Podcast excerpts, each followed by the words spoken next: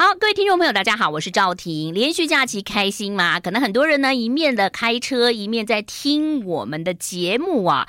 今天节目一开始呢，要说说故事啊，就是其实有的时候呢，在我们看电视剧啊，或者是说我们看到有一些这个影剧历史的时候，都会觉得说，哇哇，这个这部戏好棒哦，哇，这个演员好厉害哦，甚至呢，呃，这个每个人喜欢的艺人都不太一样。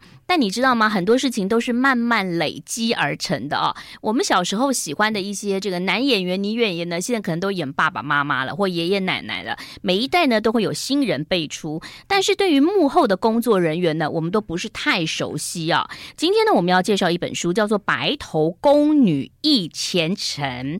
那这本书呢，是包家包姐所的呃带来的创作。她说她写了二十几年啊。那掌声欢迎包姐，包姐你好。您好，哎，我应该叫你赵小姐还是赵 小妹？还是 没关系，就叫小妹妹就可以了啊！不用不用不用，就叫我名字就可以，叫赵婷就好了。那包姐其实大家比较认识圈内啊，就如果说是幕后，都会知道你是导播嘛，哦哦，后来当制作人。那很多人是因为说啊，你是郎雄的夫人，所以你是郎夫人，对不对？狼跟包的。哦，狼跟包的哦，好。那这本书听说你写了二十多年啊？是我从、嗯、呃大概民国八十六年、八十四年开始嗯写起，嗯嗯、那个时候是写在部落格上面，嗯嗯、呃，后来就是有一本大雅杂志上面我写了一些稿子。嗯、是，哎，那你真的是蛮厉害的，这个那个时候还写部落格，还蛮跟流行的。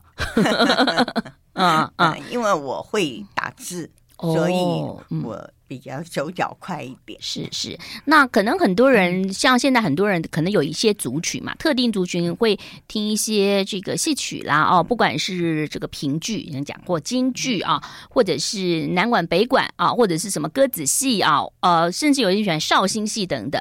但我知道您的父亲也算是一个名人，他是一个剧评人，是，嗯嗯，所以。在那个年代当中，如果我们要看一些剧的话，都一定要看看剧评人的文章，或者说这些演员呢，如果他演完之后，哎，如果您的父亲写了一个说好赞，他们就觉得好开心哈。是的，嗯，我父亲他是在北京的时代，北平的时代，我们大家庭嘛，嗯，那当时的那个社交活动就是看看戏。他们叫听戏，听戏啊。那我们家在现在郭德纲表演的那个广和楼，嗯嗯，在那里有包场包厢哦，所以我们家世代祖传看戏。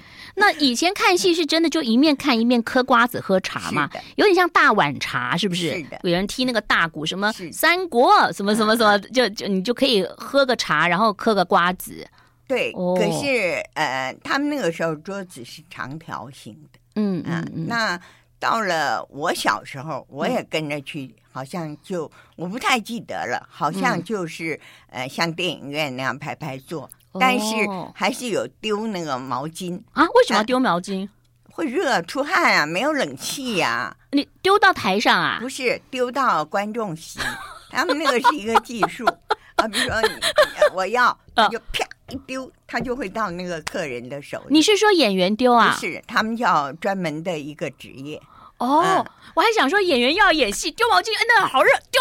没有，就就是这样。那我小时候，我从小就、嗯、就跟着去看戏。嗯、到了到台湾来了以后，台湾本来只有顾剧团，顾正秋。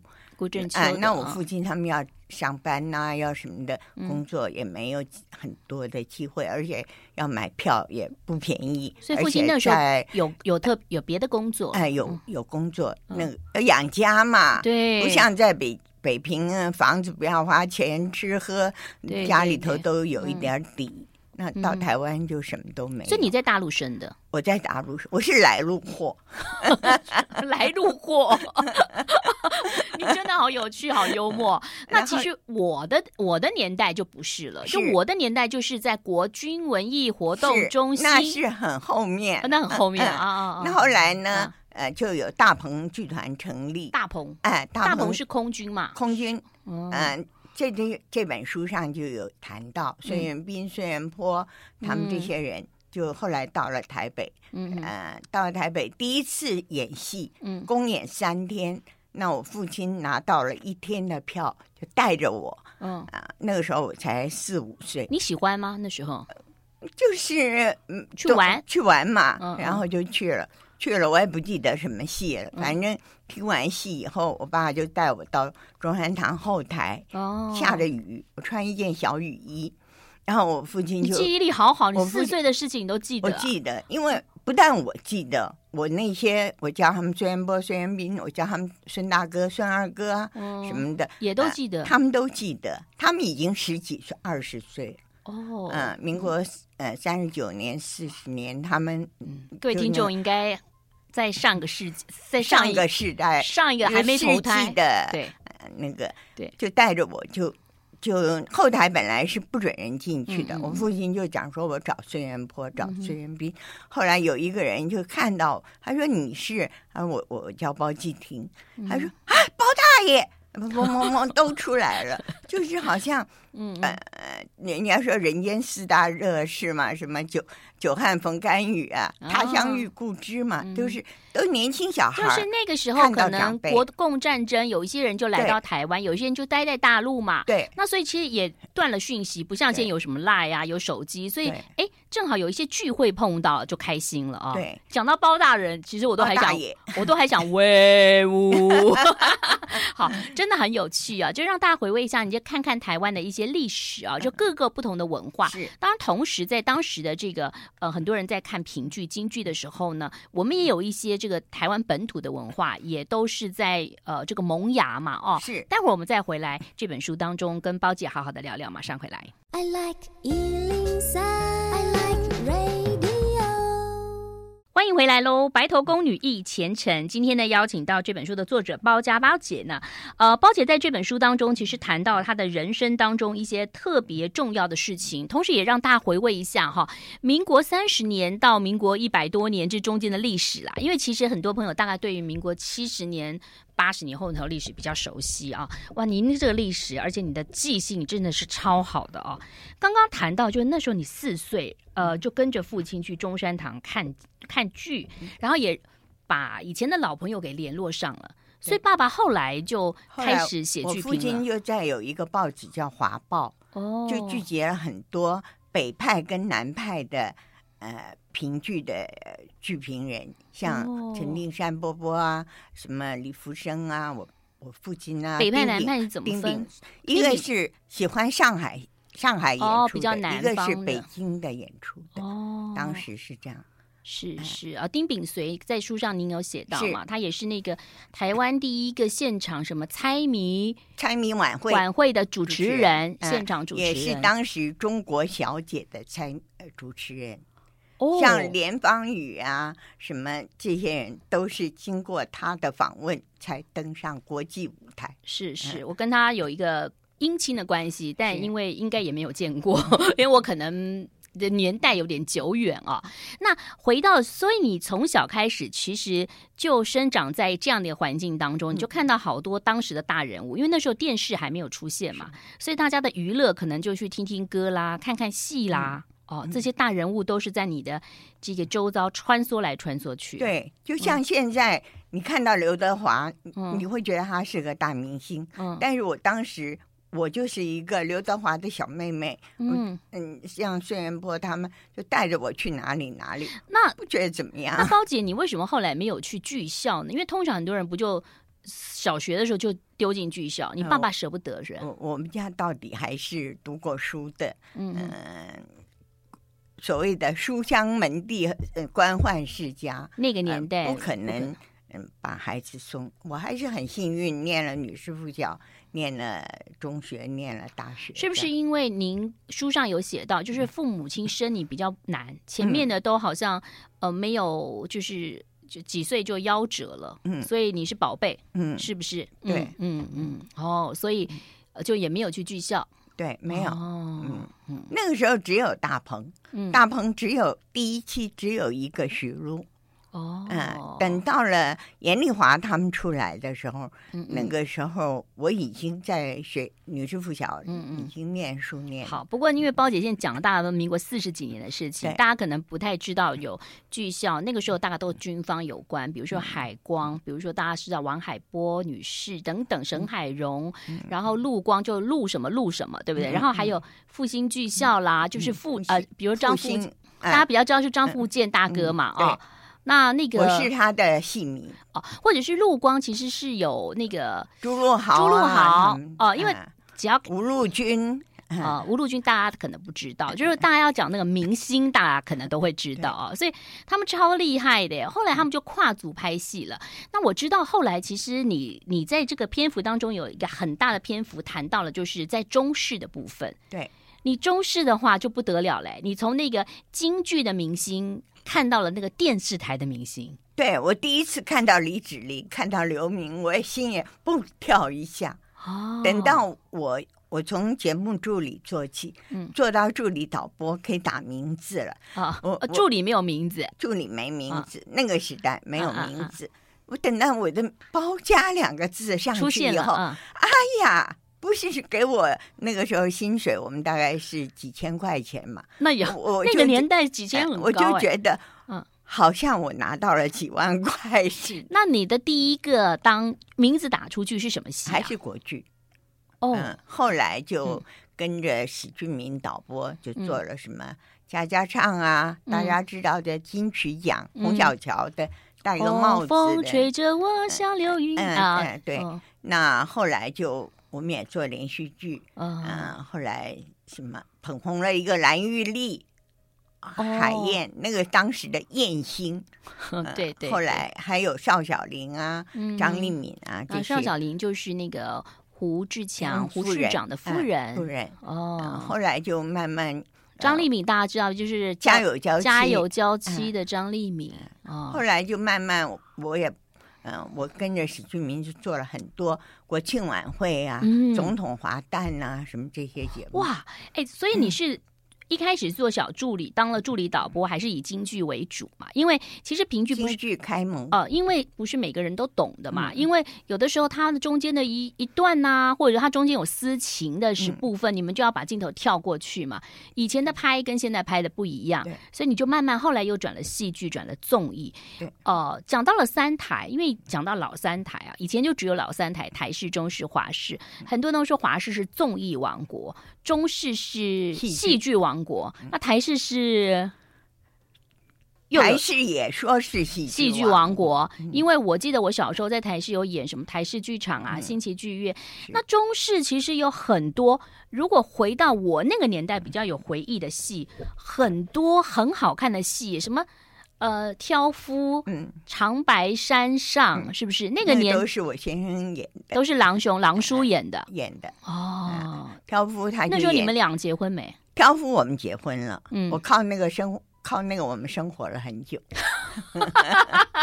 你真的很有趣哎。然后，嗯，那个那个挑夫也是郎兄后来生病的缘由，因为你知道早上起来要去出外景，出外景没有那个什么，没有那个热便当吃。那个时候不是全省到处都有便当，嗯嗯，那他们到什么地方就从台北带着便当去。那到了那里的话，十二点便当都凉了，嗯、凉了。他们有时候，特别是冬天，他们就打野外，像童子军一样，嗯、把汤热一热什么。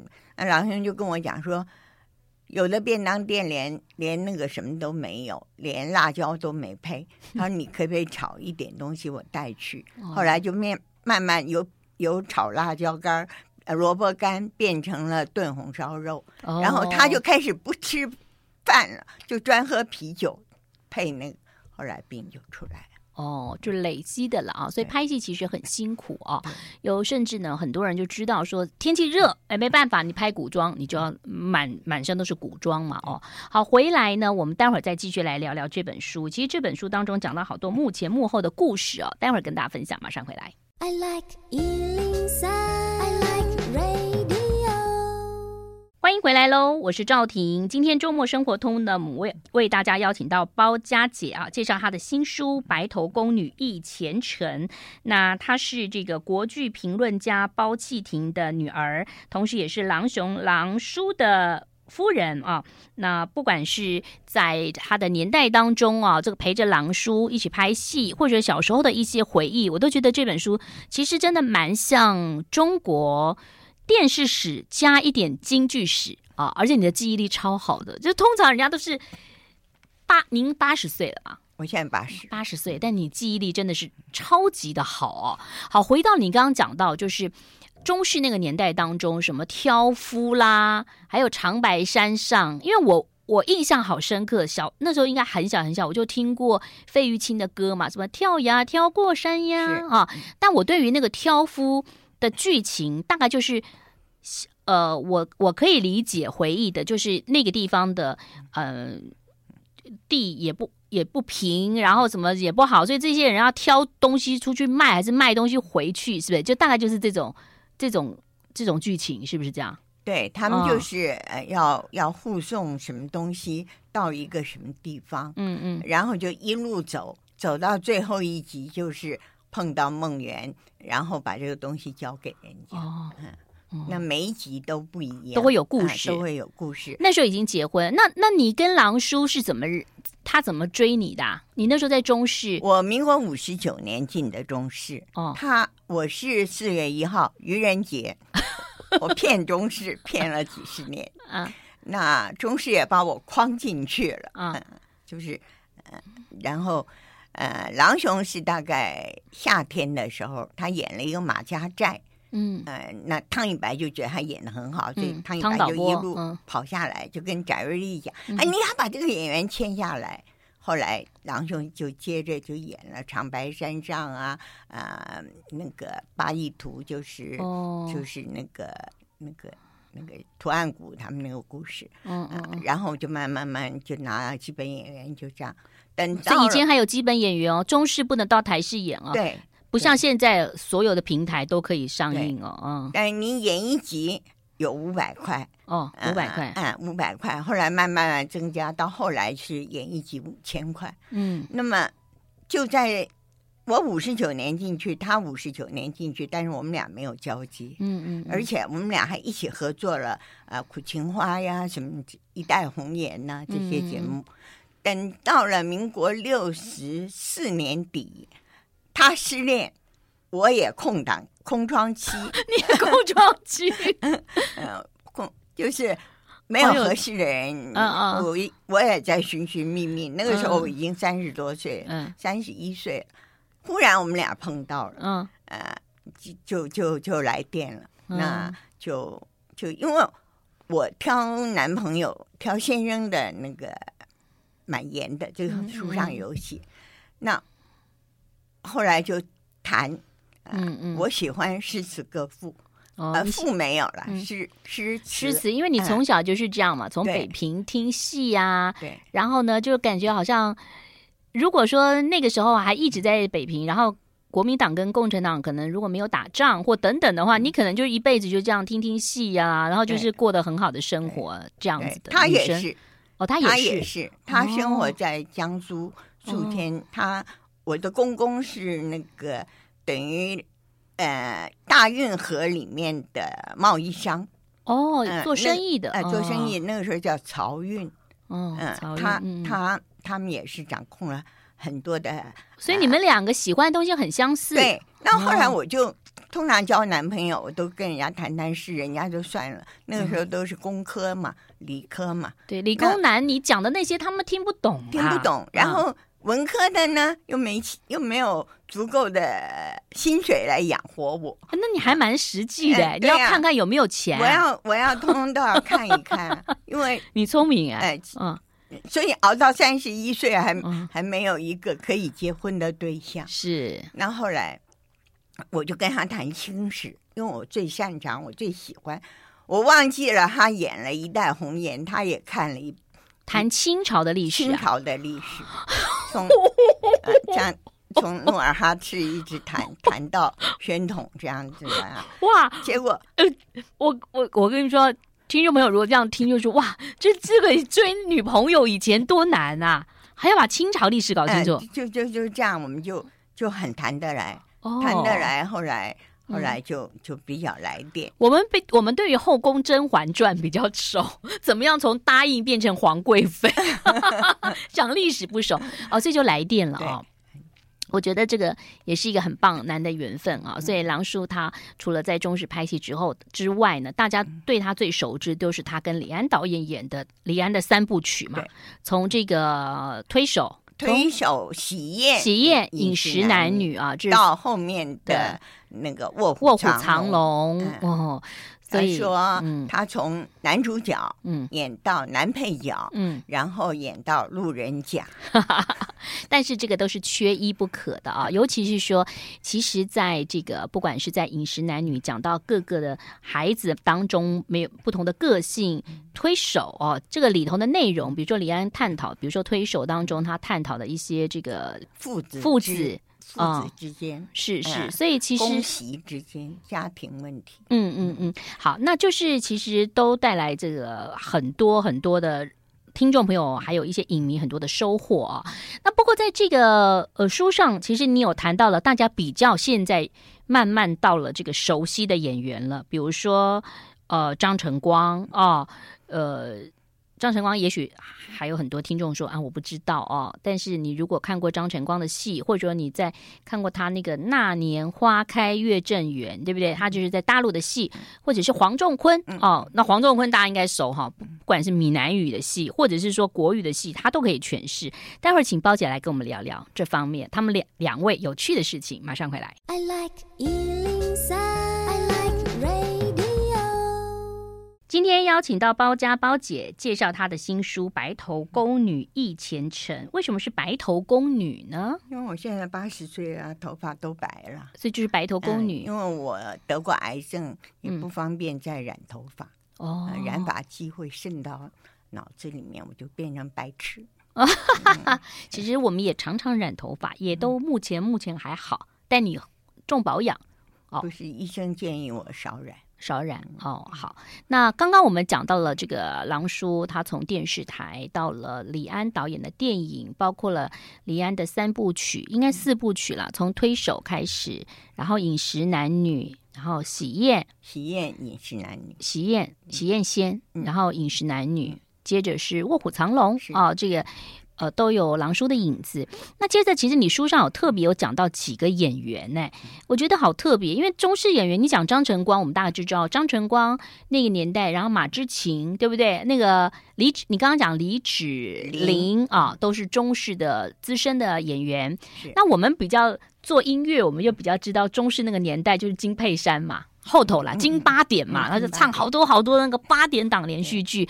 后头又邀了很多香港的艺人来啊，包括了不仅是潘迎紫，潘迎紫，孟非也算。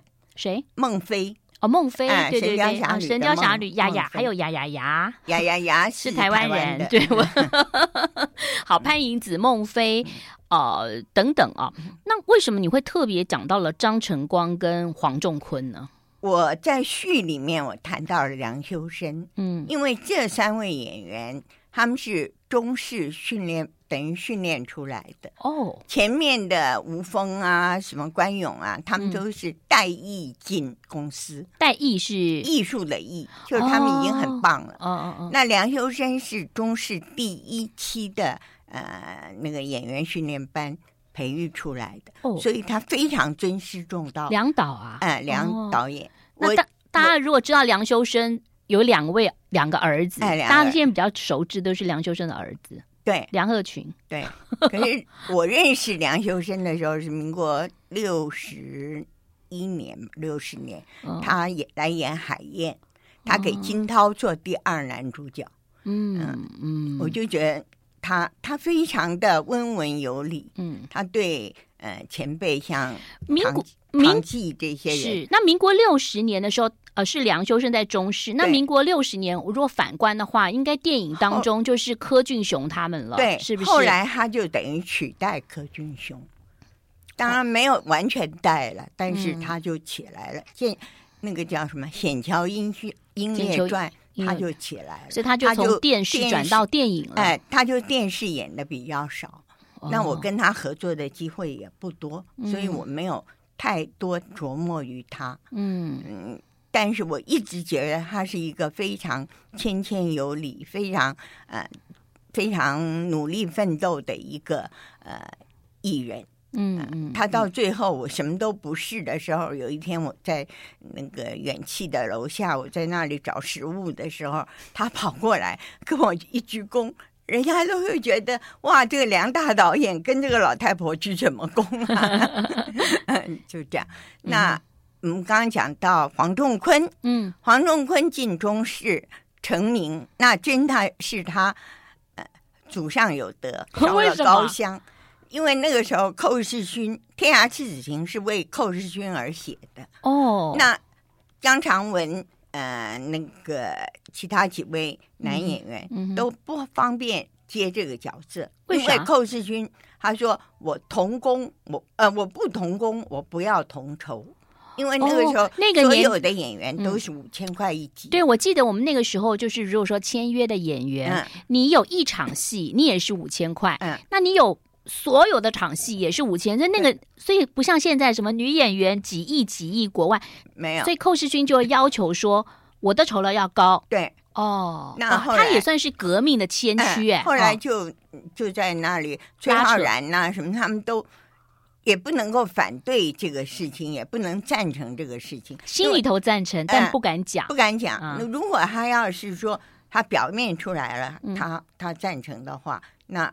会被封杀，不是会被演员界不屑你？为什么？就，就是就是劳工呃，劳工跟我资劳资方劳资方面，不是我的意思是说不同工，呃，呃同工不同酬，嗯、呃，这是寇世勋要求的，这个是合理的啊。在现在看是，我是说对，可是那个年代，年代那个很多演员可能心里头想不敢讲，不敢讲，因为他讲了，他可能会被封杀，对，所以所以也不、哦、也不合适他们的那个演、嗯、演员的那个样子。嗯，后来就就晾在那里，晾在那里，戏要播出，结果王世刚就找到了呃一个他做音乐的经纪人，就把黄仲坤拉过来，黄仲坤。刚刚那个服兵役回来，哇，帅到不行。结果就大家就说好吧，嗯，带到现场就就样子什么都好。结果他一开口完蛋，为什么？他台湾国语，然后他又大舌头。哦但是一哈金马好国台语双声，对，那是现在那个年代。二十一世纪。好，对，我们现在要讲以前那个年代啦，就是比如说像我啦，很多很多听众朋友觉得我国语很标准啊，没有我会被纠正啊，嗯啊嗯啊什么什么什么不分，哇，那时候好严哦，哦，但他到底有没有演呢？他演了，演了以后呢，那我我在现现场，我是助理导播二，第一位是张玲慧哦，他是前辈嘛。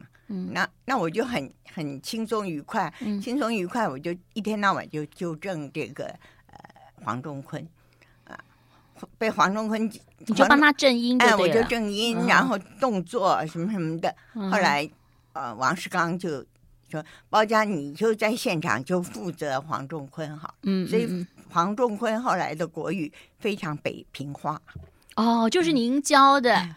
嗯就一对一啦，哦，这其实有啦，就是很多的朋友，不管他去呃这个呃中国拍戏啊，或者他要去新加坡，他也要学一些口音，其实都会有一些老师在旁边，嗯啊，所以其实演员呢也不是那么容易的事情啊，蛮难得的。好，先休息一下喽，待会儿继续聊。I like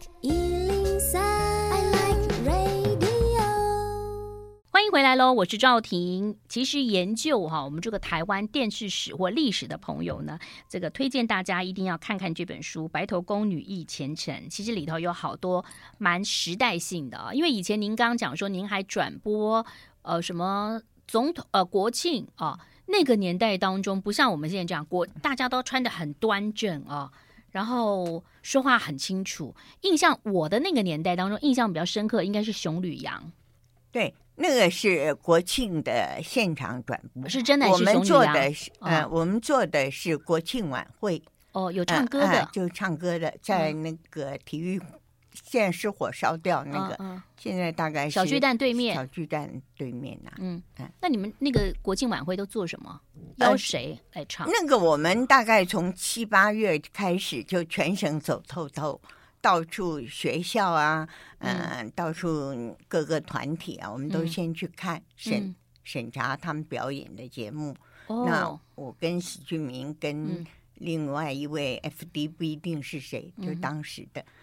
就到处看看，看像有的学校，嗯、呃，你也是一个，好比财务学校了，嗯、他们是文学文学生嘛，嗯、但是他们表演那个整幕啊什么就不是很 OK，就没有被选上。嗯哦，就是要去选，或有的还有那个排字，对不对？对，排字卡坐在那边，北一女排字卡，那个黄教官是是，大家比较了解，就是陈奕迅的演唱会有人在排字卡，这我觉得排字卡是一个好厉害的事情，好麻烦。哦，那个好麻烦，就是什么，比如说二零多少年，然后什么 Happy Birthday 就把它排出来，那你一个人缺了席就一个洞，哎，对，就没办法，对，哦。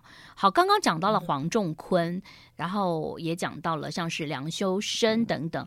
我觉得在最后我们要讲说一位您大家比较熟悉的张晨光，嗯啊，张晨光是少年十五二十时红起来，嗯，到了过了一两年，嗯，我们又做成功领商，嗯，那他简直是爆红，爆红，爆红，当然也非常辛苦。他有一天他就迟到了，嗯，迟到了。我们大家都很紧张，怕发，嗯、因为那个时代，那个年代不能迟到，从来就影视界，我们从来的习惯就是不要迟到。哦，但是有的人就会耍大牌啊什么的，而且有的经纪人会教你说，你也不要太早到，你早到要在外面，就是比如说七点的通告，你差不多七点到就好了。那个张晨光呢，有一天他迟到，迟到九点钟通告，到了十一点。